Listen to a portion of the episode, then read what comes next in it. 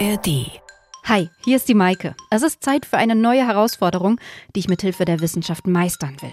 Und dafür nehme ich euch heute mit zurück in die Schulzeit. Meine Challenge. Ein Podcast von MDR Wissen. Ich habe mich ja schon oft gefragt, wie ist das eigentlich mit deiner Abiturprüfung, Maike? Würdest du die jetzt, also 14 Jahre später, eigentlich nochmal bestehen? Und würde ich jetzt wohl besser oder schlechter abschneiden? Weil, ohne jetzt irgendwie angeben zu wollen oder so, ne? Aber ich bin doch jetzt mit Ü30 auf jeden Fall irgendwie klüger, als ich damals noch mit 18 war, oder? Aber ja, das ist halt irgendwie so ein Gedanke, den man mal hat, den wahrscheinlich viele mal haben, aber dann ist die Idee ja auch eigentlich ziemlich schnell wieder hinfällig, weil ich meine, wer wiederholt denn schon Jahre später nochmal sein Abi? Das geht ja schon rein logistisch gar nicht. Oh doch, das geht. Und ich hab's gemacht. Alleine jetzt der Weg zur Schule ist schon voll krass. Ich bin den jetzt seit bestimmt zehn Jahren nicht mehr gefahren, weil ich die letzten zehn Jahre einfach nicht mehr hier in der Region gewohnt habe. Und ich fahre den gleichen Weg, den ich früher immer mit meiner kleinen Schrottkarre, mit meinem geliebten Saxo zur Schule gefahren bin. Alleine diese Strecke wieder zu fahren, ist total komisch und weckt schon alleine voll viele verrückte Erinnerungen. Ich mache mich jetzt also auf den Weg nach Essen-Werden in NRW. Da habe ich nämlich 2009 mein Abi gemacht. Und im Kofferraum, da habe ich jede Menge Fragen. Die größte ist natürlich, werde ich diese Abi-Prüfungen nochmal bestehen?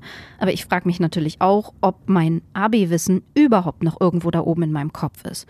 Oder ob das Gelernte von damals schlicht und einfach ja, weg ist. Kann ja auch sein. Ja, aber Vielleicht wäre das ja auch gar nicht so schlimm, weil ich die Fragen mittlerweile eh beantworten könnte. Ich habe ja immerhin auch noch studiert und bin viel rumgekommen. Okay, ich bin angekommen. Genau, und ich bin echt wirklich richtig gespannt. Meine Hände zittern so ein kleines bisschen. Ich habe auch ganz schweißnasse Achseln. Also das wird auch gleich peinlich, weil es aussieht, als hätte ich in den 14 Jahren nicht gelernt, Deodorant zu benutzen. Und ich bin wirklich irgendwie aufgeregt. Äh, als müsste ich jetzt wirklich nochmal Abi schreiben. Also ich schreibe ja auch nochmal Abi, aber ja, verrückt. Mein Körper erinnert sich also auf jeden Fall schon mal richtig gut an das Gefühl Prüfungsstress. Mal sehen, woran ich mich sonst noch so erinnern werde. Mein absolutes Challenge-Highlight, das ist aber auf jeden Fall schon jetzt, dass mein ehemaliger Geschichtslehrer sofort am Start war, als ich gefragt habe, ob er mit mir vielleicht nochmal die mündliche Abi-Prüfung von damals wiederholen würde. Ich weiß ich finde es auch spannend, die Frage. Wie gesagt, deswegen habe ich ja auch sofort Ja gesagt, weil es echt interessant ist. Und es machen halt irgendwie, also die wenigsten kommen nochmal in die Situation, das machen zu können. Ne? Also mhm. keiner aus meinem Jahrgang wird ja jetzt kommen und sagen, lieber Herr Christa, könnte ich bitte meine Prüfung nochmal machen? Das so. war die erste Anfrage in der Richtung, ehrlich gesagt, die wir hatten, muss ich gestehen. Der gute Herr Christa. Ich hatte damals Geschichte im Grundkurs bei ihm und es war tatsächlich meine beste Prüfung, das weiß ich noch. Da hatte ich 14 von 15 Punkten. Die anderen habe ich nämlich alle eher verhauen. Das waren Englisch und Erdkunde im Leistungskurs und Bio im Grundkurs. Also, Englisch macht für diese Challenge hier einfach keinen Sinn, weil ich habe nach dem Abi noch super viel Englisch gesprochen und das wäre unfair. Und die Erdkunde-Klausur, die haben sie leider nicht mehr gefunden, weil vor zwei Jahren stand das Kellerarchiv mal unter Wasser und da ist leider das ein oder andere über den Jordan gegangen. Wahrscheinlich halt auch meine Klausur. Aber die Bio-Klausur schriftlich, die gibt's noch und die habe ich mir zum Wiederholen auch noch mitgeben lassen.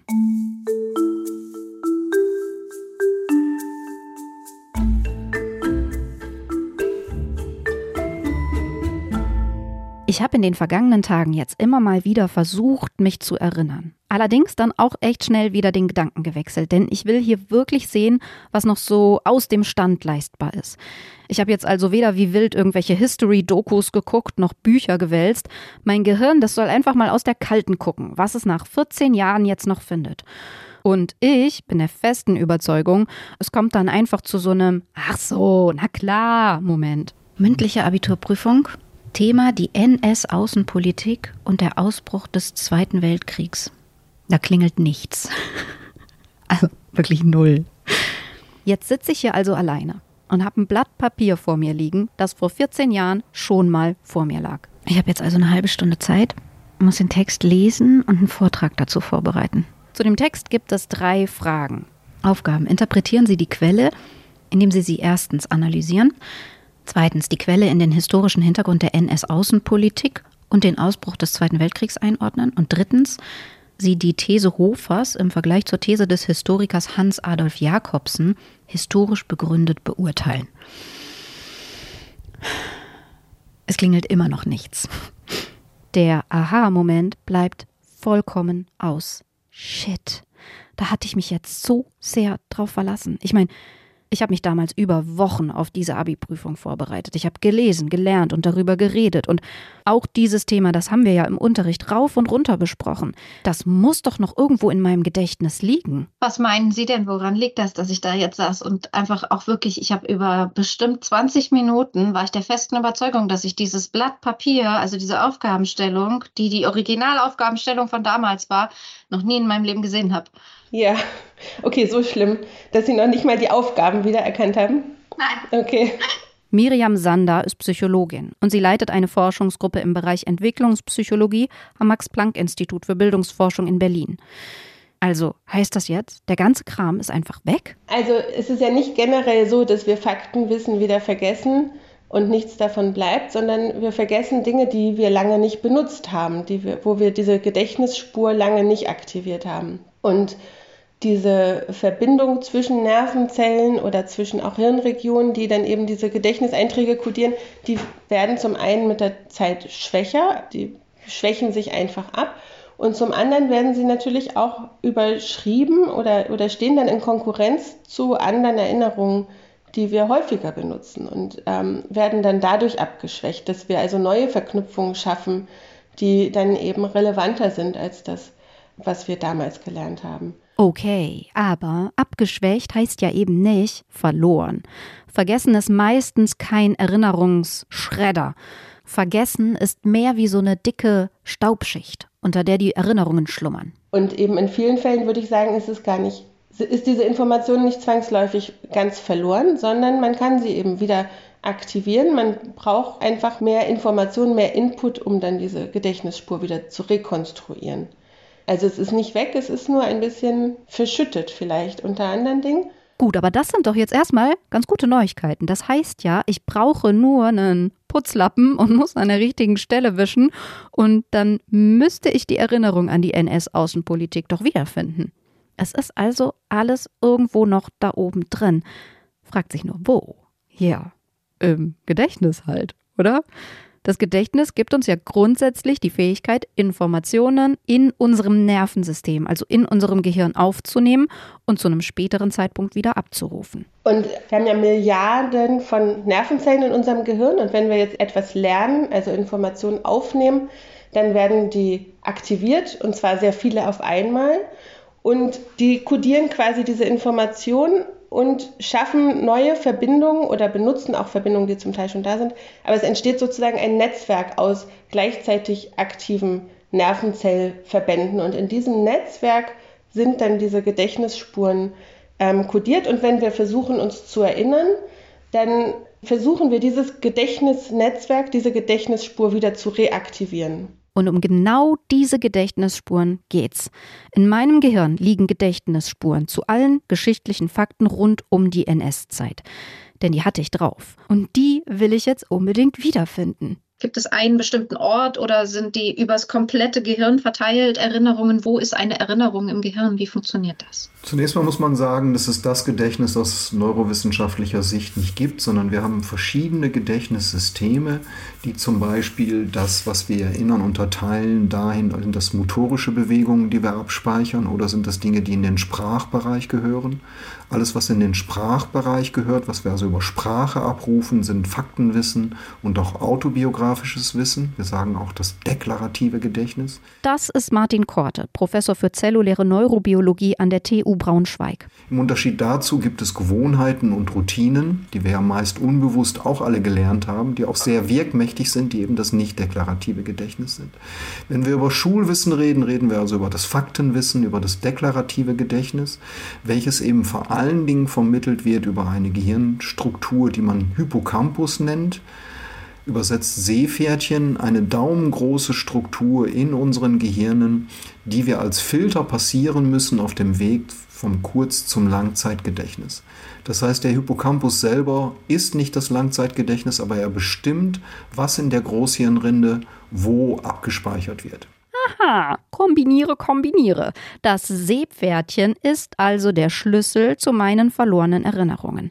Als ich mir vor der Abi-Prüfung damals die ganzen Details rund um die NS-Zeit ins deklarative Gedächtnis, dem Place to be fürs Faktenwissen gestopft habe, da gab es da immer so einen kleinen Türsteher, der aussah wie so ein Seepferdchen. Und dieses Seepferdchen sagt dann, hm, du kommst ins Langzeitgedächtnis, hm, du kommst ins Kurzzeitgedächtnis und eben nicht nur das. Das Seepferdchen schickt die Langzeiterinnerungen an ganz, ganz viele unterschiedliche Orte, je nachdem, womit es sie gerade am meisten verknüpft. Und zwar auch in der Großhirnrinde wird es nicht an einem Ort abgespeichert, sondern nehmen Sie die Funktion einer Kaffeetasse und die autobiografischen Erinnerungen an eine Kaffeetasse, die sind an tausenden verschiedenen Orten im Gehirn abgelegt, je nachdem, womit wir die Kaffeetasse gerade assoziieren ähm, und in welchem Kontext wir auch eine solche Tasse in unserem Leben erlebt haben. Ähm, genau das gleiche ist mit Gesichtern mit, äh, von Familienmitgliedern, Freunden, aber auch vom geschichtlichen Wissen, mathematischem Wissen und all dem sind in verschiedenen Gehirnarealen abgelegt. Toll! Wieder so ein kleiner Aha-Moment. Es wird auch langsam Zeit. Von denen könnte ich für meine Prüfungsvorbereitung gerade echt noch ein paar mehr vertragen. Okay, ich habe den Text einmal gelesen und ich habe mich an nichts erinnert. Immer noch. Kacke. Wobei er so aktuell wie nie zuvor ist. Es geht irgendwie um Diplomatie statt Krieg. Ja. In meinem Kopf knacken die Synapsen. Mein Hirn sucht gerade panisch nach diesen verschütteten Infos. Und das Einzige, was mir ein bisschen hilft, ist einfach anzufangen und irgendwelche Stichpunkte für meinen Vortrag aufzuschreiben. So vom reinen Draufgucken und Nachdenken wird's auch nicht besser. Boah, krass. Ich glaube, ich war noch nie so unvorbereitet in der Prüfung.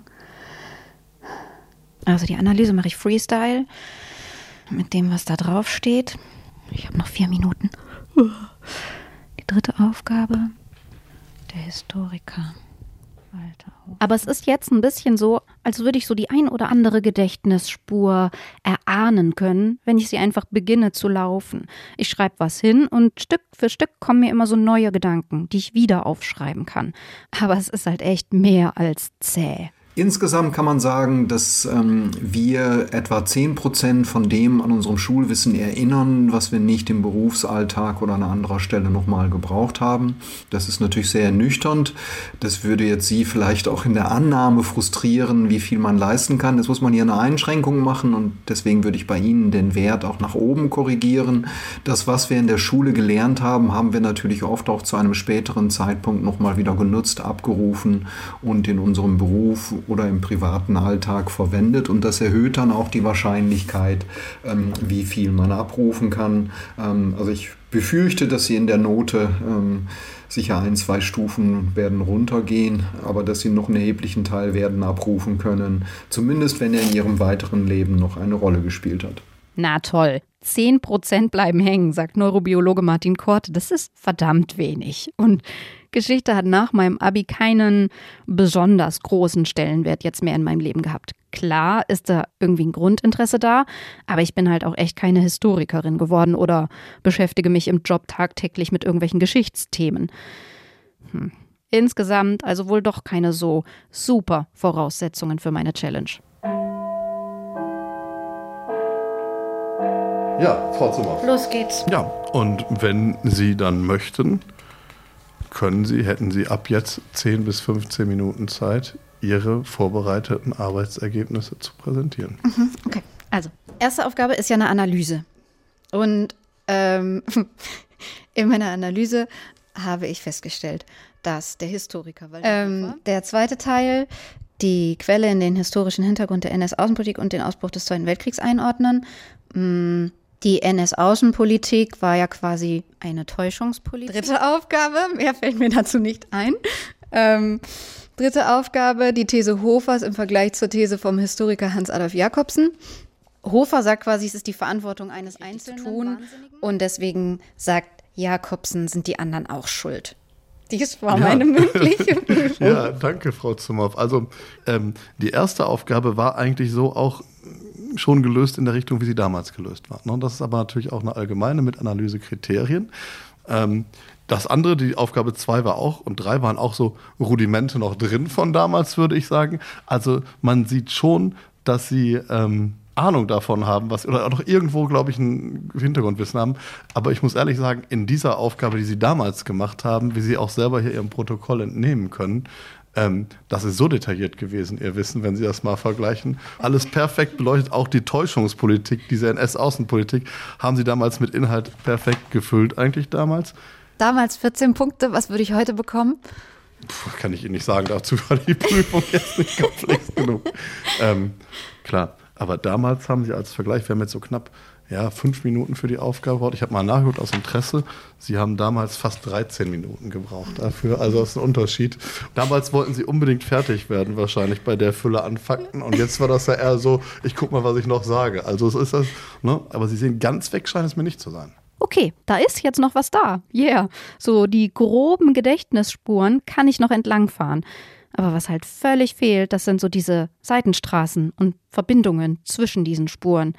So Jahreszahlen, die Namen von irgendwelchen Menschen und Abmachungen, die habe ich einfach gar nicht mehr drauf. Und die finde ich auch partout nicht mehr wieder. Da kann ich jetzt noch so viel mit dem Putzlappen wedeln, um die Erinnerungen von ihrer Staubschicht zu befreien.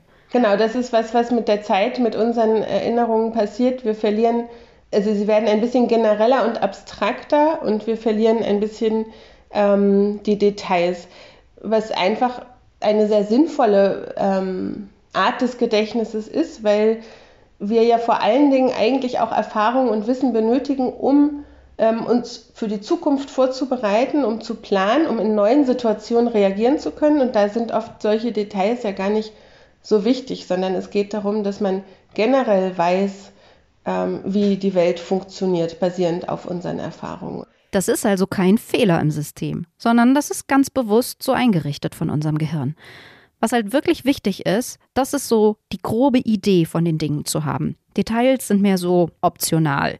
Und ab und an muss man halt den Cache-Speicher leeren, alle Cookies rausschmeißen, sonst wird das System lahm. Also wenn wir uns immer an alles erinnern würden, dann wäre unser Alltag ja auch wahnsinnig anstrengend, weil wir uns dann in jedem Moment durch eine riesige Menge an Informationen durchwühlen müssten, wenn sie die ganze Zeit gleichzeitig über geschichtliche Fakten nachdenken würden dann ähm, werden sie tatsächlich eingeschränkt in ihrem Funktionieren.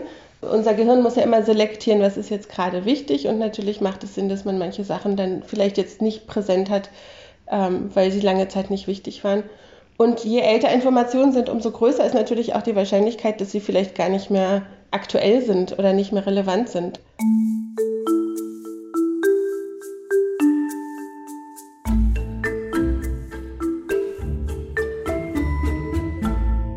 So, Geschichte war nix, also kein Totalausfall, aber auch jetzt nicht wirklich glorreich. Aber ich habe da ja noch einen weiteren Test in der Pipeline. Meine schriftliche Bioprüfung. Und ich frage mich, was kann ich denn jetzt vielleicht besser machen? Also, wie hole ich aktiv noch mehr Erinnerungen an die Oberfläche? Wir haben viel mehr an Wissen gespeichert, als wir aktiv abrufen können. Das heißt, jeder kann das mal an sich selber testen, wenn wir Hinweisreize bekommen, Stichworte, Assoziationen zu einem Thema und dann dazu was sagen sollen, können wir etwa zehnmal mehr abrufen, als wenn man einfach nur sagt, ähm, jetzt sagen Sie doch mal ähm, alles, was Ihnen zu Mexiko einfällt. Wenn aber hier verschiedene Stichworte geliefert werden, äh, ein bisschen den Kontext gesetzt wird, dann kann man, äh, wie gesagt, um den Faktor 10 mehr erinnern. Na, dann wollen wir doch mal sehen, ob mir das bei meiner Bioklausur jetzt helfen kann. Ich brauche einfach die richtigen Trigger, um die Gedächtnisspuren zu reaktivieren. Was hilft, ist zum Beispiel mit ehemaligen Kommilitonen sich auszutauschen über die damalige Zeit. Das muss jetzt gar nicht die Prüfung direkt sein, sondern sich einfach über die Zeit auszutauschen. Wie war das damals für dich? Was erinnerst du noch? Ähm, hast du dir überlegt, was du anziehst? Eigentlich Fragen, die jetzt nichts mit dem Inhalt der Prüfung zu tun haben, aber all das versetzt das Gehirn in, ich sag's mal so, in einen Mindframe, ähm, in einen ähm, kontextuellen Zusammenhang, der das Erinnern erleichtert. Hm, ich habe tatsächlich zu kaum noch wem Kontakt. Das ist alles irgendwie eingeschlafen. Außer zu zweien. Und das sind Malte und Priska. Los, helft meinem Hirn auf die Sprünge. Also, Abi-Zeit-Erinnerungen. Irgendwie kann ich mich vielleicht mehr an so ähm, Stimmungen und ähm, irgendwie zum Beispiel die äh, großen Bäume auf dem Schulhof und die Bänke und äh, das Klo im Keller und dass es da irgendwie kalt war und das Toilettenpapier war voll oft ähm, alle.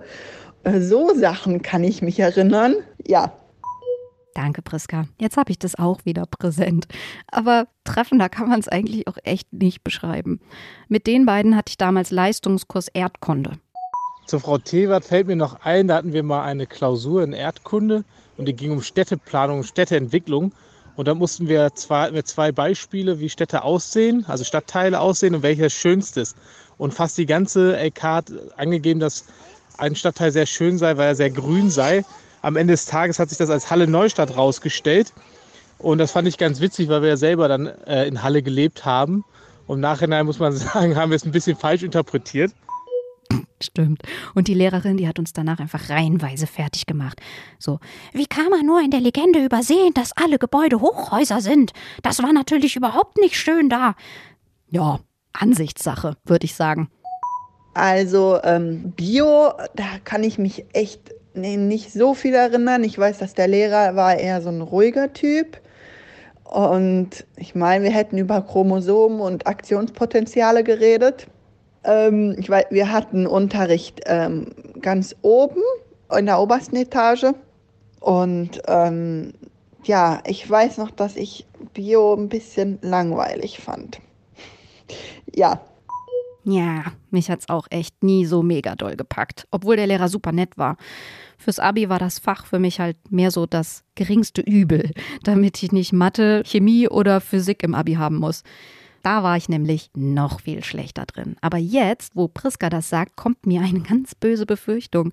Welche Rolle spielt eigentlich der Motivationsfaktor für unser Seepferdchen, wenn es das Wissen so im Gedächtnis verteilt? Wann immer wir erwarten, dass ein Lernkontext für uns gewinnbringend ist, wir hier erfolgreich sein können, hier die Neugierde geweckt wurde, wird im Gehirn eine Art Turbolader zugeschaltet, der die Gedächtnisprozesse beflügelt. Das ist das Dopamin, äh, welches für das Gehirn die, das, das biochemische Signal ist, dass wir erwarten, in einem Kontext zu sein, wo wir etwas lernen, was für uns selber wichtig ist, was uns interessiert. Häufig sind das aber auch Situationen, in denen wir schon mal erfolgreich waren. Oh, Mist. Also wenn wir motiviert lernen, dann dröhnt sich das Seepferdchen mit Dopamin zu und hat halt einfach extra viel Bock auf diese Infos. Und ohne Motivation arbeitet es wahrscheinlich ja, ähnlich gut wie ich an einem Freitagnachmittag. Das heißt, ähm, Vorlieben bestehen vor allen Dingen dahingehend, wie unsere Erwartungshaltung ist ähm, und die wird eben biochemisch über das Dopamin abgebildet. Und wichtig für diese Erwartungshaltung sind eben immer wieder auch Erfolgserlebnisse, die sich vor allen Dingen dadurch ausdrücken, dass andere Menschen einem Wertschätzung entgegenbringen, ähm, auf die Schulter klopfen. Das sind eben die Dinge, die hier eine Rolle spielen. Gut, solche Erlebnisse hatte ich in den Naturwissenschaften selten bis nie. Oh, schon wieder so eine A-Karte für meine Challenge. Aber vielleicht habe ich ja zusätzlich auch noch einen Ass im Ärmel. Weil immerhin habe ich mich in den letzten Jahren für die Arbeit super viel mit Biothemen auseinandergesetzt. Forschende interviewt, Artikel geschrieben und für irgendwelche Podcasts recherchiert. Verrückterweise macht mir nämlich das Fach auf diese Weise echt Spaß. Aber wer weiß, ob mir das auch gleich helfen kann. Das nächste, was einem helfen kann, jetzt mal unabhängig von der Abitursituation, ist sich alte Bilder anschauen, die aus der Zeit stammen, die man erinnern möchte, weil das Gehirn dazu neigt, über diese Assoziation ganze Ereignisketten zu triggern, die dann wieder abgerufen werden können. Alte Bilder. Hm. Ein Smartphone oder eine Cloud hatte ich zu der Zeit auf jeden Fall noch nicht. Aber ich habe noch was viel Besseres. Ich habe in meinem alten Kinderzimmer was gefunden. Es ist ein schwarzer Karton und in diesem Karton habe ich meine Abitursachen aufbewahrt. Er ist sogar noch ein bisschen staubig, genauso wie der aussehen soll. Da lacht mich schon direkt mein Abi-Buch an. Also unser Abi-Motto war rehabilitiert nach 13 Jahren endlich raus aus der Anstalt, genau. Und wir haben allen unseren äh, Lehrern haben wir ähm, so Kittel angezogen und Fotos von denen gemacht. das sieht aus wie der letzte Depp auf dem Bild, der Arme. ah, da bin ich. Ah, ich habe als Babybild das äh, hingegeben, wo ich auf dem Klo sitze und irgendwie eine Schüssel auf dem Kopf habe. Mhm. Sehr charmant. Sag mal, habe ich das nicht auch alles, war ich nicht beim Abi-Buch auch irgendwie mit organisatorisch unterwegs? Einschätzung anderer Patienten. Das haben also jetzt quasi die anderen damals über mich geschrieben für die Seite. Oh, coole Sau, macht jeden Tag besser, malt Penisse in ihr Heft. Bei ihrem Lachen geht die Sonne in meinem Herzen auf. Oh, mir wird ganz warm ums Herz, danke. Offiziell verrückt. Irgendwas an ihr mag ich nicht. ja, auch das gibt's. Oh, hier kommen Bilder von den Stufenfahrten. Toskana, da war ich nicht dabei. Mallorca, hier, da war ich dabei. Und da bin ich. Lustig, das war mir irgendwie alles gar nicht mehr so bewusst. Ganz davon abgesehen, dass ich schon vergessen hatte, dass ich sogar in der Abi-Buchredaktion war. Aber seitdem ist einfach so unglaublich viel anderes passiert. Aber jetzt erinnere ich mich auch wieder an die Bio-Abi-Fahrt nach Malle und an die ganzen Bio-Pros aus dem Leistungskurs. Wieder einen Schritt weiter. Also das sind alles Dinge, die ähm, einem helfen können, ähm, das zu erinnern, was man erinnern möchte, inklusive dem, dass man versucht, in seinem Kopf zu simulieren, was alles in einer bestimmten Zeit stattgefunden hat, die man versucht zu erinnern, oder aus dieser Zeit heraus, wo man versucht, Fakten zu erinnern. Vor 14 Jahren, jetzt auch mal jenseits der Abiturprüfung, was war politisch im Land los, wer hat das Land regiert, welche Krisen gab es auf der Welt, äh, gab es besondere wissenschaftliche Durchbrüche. All das können eben auch Dinge sein, die einem dann helfen, wieder das zu erinnern, was man konkret in einer Prüfung benötigt. Hm. Politisch war in meinem Kopf, glaube ich, ziemlich wenig los. Also wenn ich an irgendwas in dieser Zeit gedacht habe, dann war das mehr sowas wie, wo ist das nächste Konzert, äh, wann gehen wir das nächste Mal feiern und wer kommt da alles mit. Hm. Also gucke ich mir doch jetzt vielleicht besser an, was 2009 in den Musikcharts los war. Ich glaube, das weckt mehr Erinnerungen. Spotify, zeig mir, was du drauf hast. Ich gebe dir jetzt ein. 2009. Tja, ich glaube, hier oben haben wir es direkt, ne? Top Hits Deutschland. Mal gucken, ob ihr es hier ran. Oh ja, ja, ja. Was, nee, weiter. Release me. Good Life, One Republic. Jetzt kommt ein Lied. Daran erinnere ich mich sehr gut und das fand ich damals auch sehr gut. Alors on danse. Das hatte ich schon wieder ganz vergessen. Jetzt kommt schon wieder Silbermond. Was war denn das für ein Jahr? Was ist das? Ach, das ist das. You spin my head right round, right round. Ja, da erinnere ich mich auch noch gut dran. Oh, und hier dran erinnere ich mich auch noch sehr, sehr gut. Auch das ist überall rauf und runter gegangen. Mama, Mama. Und jetzt weiß, glaube ich, schon jeder, was es ist. So, und um jetzt auch wirklich noch die letzte Synapse zu putzen, blätter ich nochmal so die Abi-Unterlagen quer, ohne jetzt ins Detail zu gehen, einfach nur, um so eine grobe Ahnung zu bekommen. Der Rest kommt dann ja hoffentlich einfach von allein zurück. BioGK, hier ist er. Wie entstand die Artenvielfalt? Haha, wie lustig. Wie entstand die Artenvielfalt? Kommt hier einfach direkt auf Seite 3. Und wir hatten letztes Jahr so einen fetten Fokus zur Artenvielfalt. Und ich habe 10.000 Interviews dazu geführt. Das ist ja voll interessant. Was macht den Mensch zum Mensch? Neurobiologie, Reizreaktion. Hä, warum habe ich denn in Bio nie aufgepasst? sind da richtig viele Sachen, die ich echt richtig interessant finde. Weil ich einen komplett anderen Zugang dazu habe. Vielleicht. Okay, dann gucke ich mir jetzt mal die Prüfung an. So, mehr bereit als jetzt werde ich nicht mehr. Los geht's. Ich sitze an meinem Schreibtisch und habe die Unterlagen aus der Biologieprüfung vor mir liegen. Abi-Prüfung. Parasiten als Indikatoren der Primatenevolution. Aha, krass begründen Sie, warum der Vergleich von Aminosäuresequenzen und Basensequenzen Erkenntnisse zur Abstammung liefert. Vergleichen Sie den Stammbaum der Läuse mit dem ihrer Wirte. Vergleichen und erläutern Sie die Angepasstheiten der Kleiderlaus. Okay, ich glaube, ich brauche es noch nicht mal machen. Ich habe einfach nichts in meinem Kopf. Material A zeigt ja den Stammbaum, wann sich wer aus wem entwickelt hat. Und Material C zeigt den Stammbaum dieser Läuse. Nee, also ich war direkt wieder ein bisschen besser im ganzen Thema drin, weil ich vorher mal einmal kurz durch die Unterlagen geblättert habe. Aber dass ich mir jetzt vorher noch Musik angehört habe oder mit Leuten darüber gesprochen habe, und mein Abi-Buch durchgewälzt habe, hat jetzt nicht so viel daran geändert, dass ich an die Klausur selber und an den Inhalt selber trotzdem nicht mehr so wirklich Riesenerinnerungen hatte. Ich glaube, am Ende ist es genauso, wie Herr Christa gesagt hat. Es ist noch ein bisschen was da, so ein Grundverständnis, aber deswegen könnte ich trotzdem keine detaillierten Fakten mehr aufschreiben. Nee. Ich gebe auf. Challenge nicht bestanden. Mann. Oh, alles klar, ihr habt's gehört. Ich finde, ich bin diesmal echt grandios gescheitert. Damals hatte ich sieben von 15 Punkten. Diesmal sind es wohl eher so glatte Null. Shit. Und das hatte ich echt nicht erwartet. Also, ich war halt tatsächlich völlig naiv davon ausgegangen, dass ich mich auch nach 14 Jahren noch einfach an super viel erinnern würde. Pustekuchen.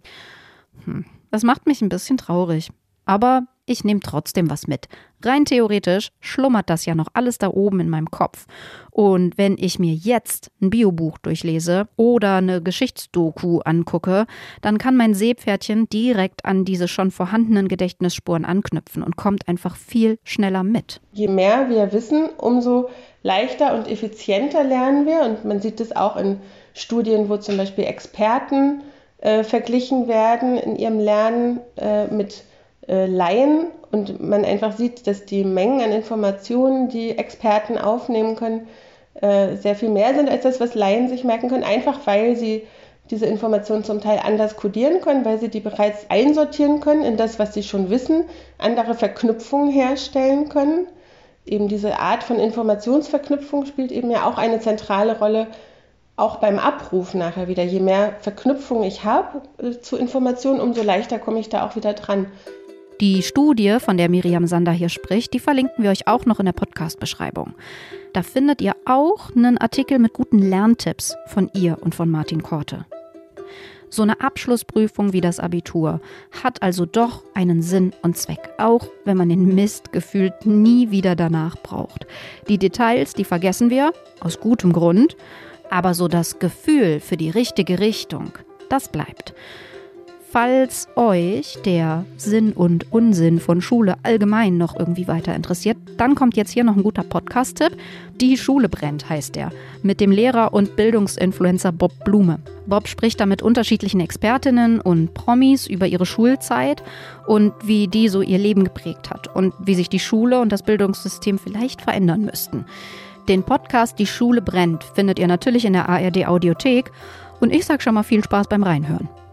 Tja, und damit endet sie dann jetzt wohl. Meine Abi-Challenge. Geholfen haben mir Thomas Jähn und Carsten Möbius. Feedback, Fragen, neue Challenge-Ideen. Gerne her damit. Schreibt uns dafür an challenge.mdr.de. Und wenn ihr keine Folge verpassen wollt, dann abonniert uns doch einfach in der ARD Audiothek und überall, wo es sonst noch Podcasts gibt. Bis bald und macht's gut. Eure Maike. Das war Meine Challenge, ein Podcast von MDR Wissen.